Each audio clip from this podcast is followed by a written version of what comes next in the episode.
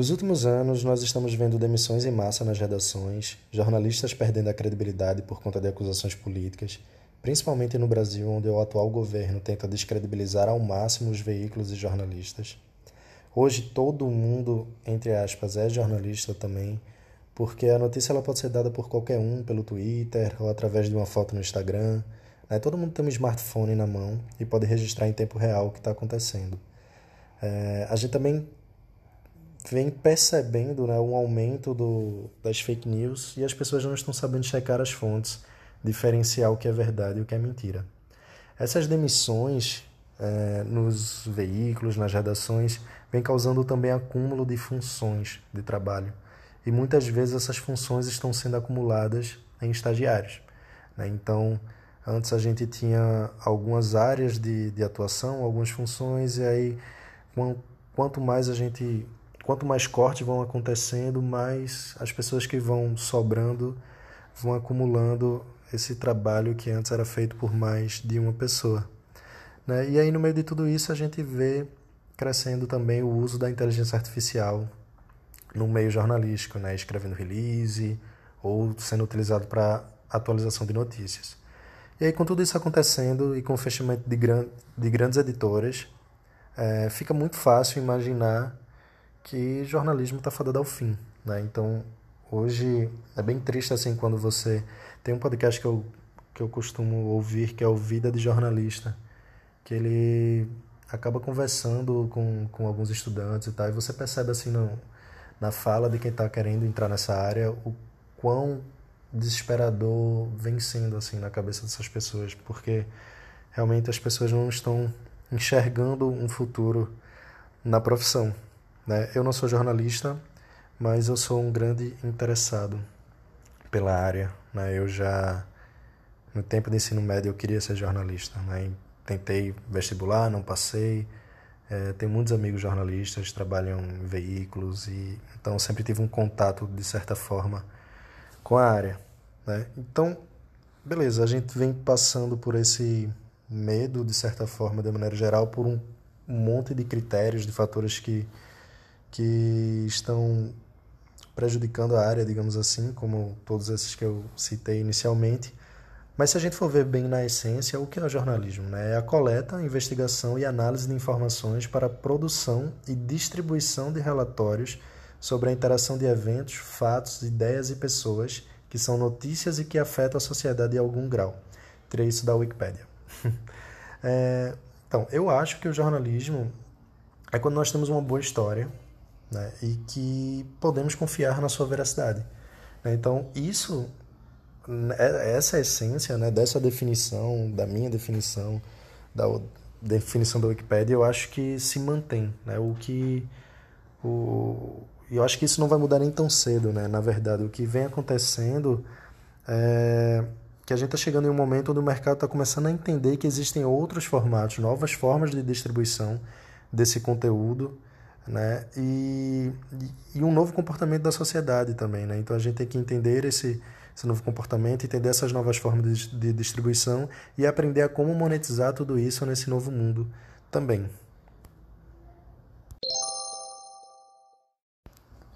Alguns veículos já estão entendendo muito bem esse novo mundo, esse novo momento que a gente vive e já estão buscando novas formas de distribuição e de monetização do seu conteúdo. É, as assinaturas digitais do The New York Times, por exemplo, estão crescendo ano após ano e hoje já é responsável por uma boa fatia do seu faturamento.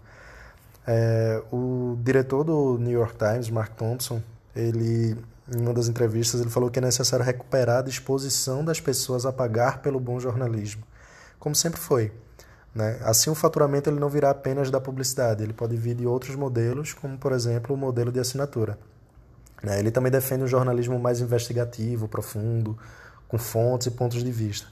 E é exatamente aí que naturalmente eu vejo as coisas caminharem. Como eu disse, nós estamos perdidos em um mar de informações, né? e esse excesso de informações, de compartilhamentos, de fake news, de verdades, de, de tudo que todo mundo pode compartilhar o tempo inteiro, faz com que cada vez mais seja necessário um filtro confiável né?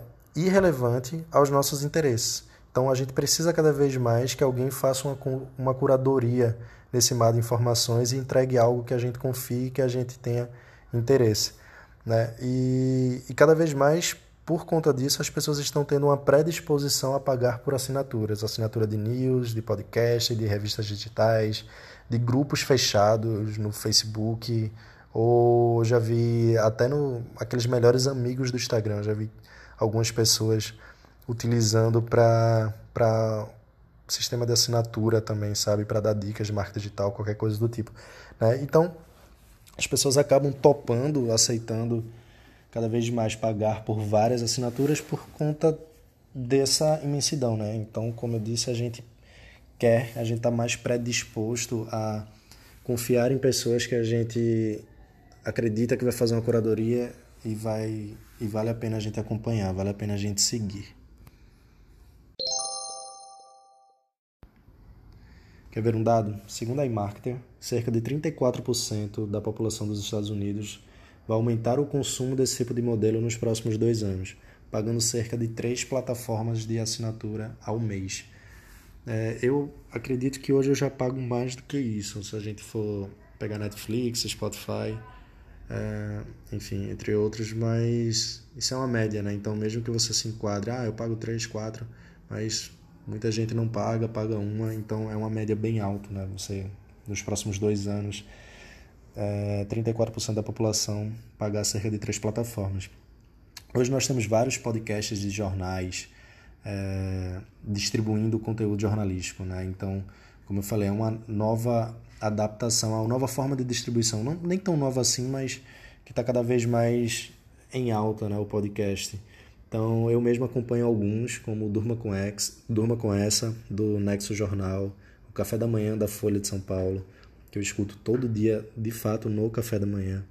O Vozes da CBN, que eu acho incrível porque eles debatem alguns temas e tem um formato meio de storytelling, então acho bem interessante. Né? E até o jornalismo ele vem sendo feito de uma forma muito profunda e debatida é, por outros produtores de conteúdo que não são veiculados a veículos tradicionais, como é o caso do Mamilos, por exemplo. Né? É uma forma de se fazer conteúdo jornalístico. É, o Mamilos hoje é um dos principais podcasts do Brasil, se não for o principal. Né? Então, é também uma forma de fazer jornalismo. E essa distribuição vem de outras formas também, não é só podcast. Novo, essa nova forma de distribuir, de monetizar, não, é, não vem só através do, do podcast. Né? O BuzzFeed, por exemplo, ele produziu uma série investigativa documental chamada Follow This, que inclusive eu deixo de dica, é, tem no Netflix, onde cada episódio eles fazem uma investigação sobre algum tema e o repórter, a repórter que vai fazer a investigação, geralmente não tem uma opinião ou um conhecimento profundo sobre aquilo, ela vai descobrindo é, dentro do episódio é, através das fontes e, e, através dos pontos de vista diferentes né, da, da, das fontes entrevistadas. Então é, é bem interessante. Ainda no Netflix tem o Amor e Sexo pelo Mundo, da CNN, que eu acho fantástico também. É, no YouTube, o Kibi e Mara Luchetti criaram o My News, que é um canal do YouTube de conteúdo jornalístico, que tem vários outros jornalistas a, associados, né? E, e, todos eles estão buscando formas de monetização, seja através de, de assinatura, de, de apoio, né? O, o Mamilos, assim como vários outros podcasts, tem muita gente que apoia financeiramente e faz doação mesmo para manter o projeto e tal. Então, crescendo cada vez mais esses sistemas de apoio. É, Publicidade também, a gente não, tem pesquisas que, que falam que as pessoas não se importam com publicidade em podcast, por exemplo. É, quando um determinado episódio é patrocinado por alguma marca, não há problema nisso.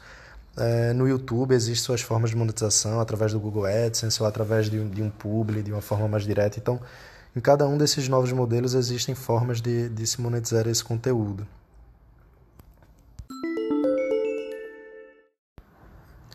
Então essa distribuição está no meio desse processo de adesão a novos formatos, entendendo cada vez mais como é que a gente pode monetizar esse conteúdo nesse novo formato, né? E como a gente consegue cada vez mais fazer parte do, do dia a dia desse consumidor.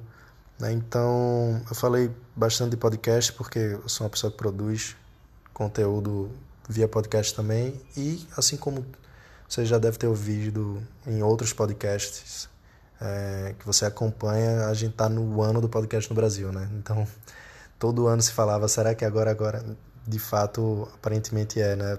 Que o que mais se fala também é que o podcast é a nova banda de garagem. Porque é isso, é, é as pessoas estão cada vez mais acostumadas, cada vez mais ouvindo vários, seguindo, acompanhando. Eu mesmo tenho uma lista de mais de 30 que, que eu acompanho diariamente. Eu escuto um, dois, três, sabe? Então é uma nova forma de da gente consumir conteúdo bem interessante e, e, eu acho que o jornalismo pode se apropriar muito bem disso. Né? Mas existem outros modelos, como eu citei, do BuzzFeed, enfim, da CNN. O, a própria Apple também lançou o Apple News, então ela agrega várias revistas e jornais por um valor mensal para o usuário e esse valor é dividido né, entre a Apple e, e esses veículos que fazem parte dessa rede. Então são, são novos modelos, né? Como é, um, um dos autores que eu mais gosto atualmente é o Yuval Harari, né, que tem Sapiens, Homo Deus e 21 lições para, os, dos, para o século XXI, acredito que seja esse o título do livro, que é o que eu estou lendo no momento, já li os outros dois. E ele começa, a primeira frase desse livro é No mundo inundado de informações irrelevantes, clareza é poder. Então, para mim, cada vez mais é isso, sabe? É necessário pessoas e veículos confiáveis para filtrar essa informação nesse mundo onde está todo mundo compartilhando coisas o tempo inteiro. Né? Então, a função do jornalista nunca foi tão importante para a nossa sociedade como nos tempos atuais. E para finalizar, eu deixo a frase dita no, na SXSW de 2019 por Jim Benkoff, que é o diretor executivo da Vox Media. Ele diz que há dois caminhos para o jornalismo: tornar-se uma empresa de tecnologia com modelo de negócio de conteúdo ou uma companhia de conteúdo com negócio em tecnologia. Então é isso, a gente precisa. É, os jornais, os veículos, os jornalistas precisam entender esse novo mundo para se adaptar, para produzir e distribuir novos formatos e buscar novas formas de monetização. Eu ainda acredito bastante no jornalismo, acredito que cada vez mais essa função e essa figura se torna mais tem um papel cada vez mais importante na, no nosso modelo de sociedade. Então, se você gostou desse podcast, compartilha com outras pessoas que você acha que também pode gostar. É, me dá um feedback pelas minhas redes sociais. Eu sou Felipe C. Maia no Instagram, no Twitter e Felipe Maia no LinkedIn. Lembrando que o Felipe tem dois L's. Beleza? Valeu, até o próximo.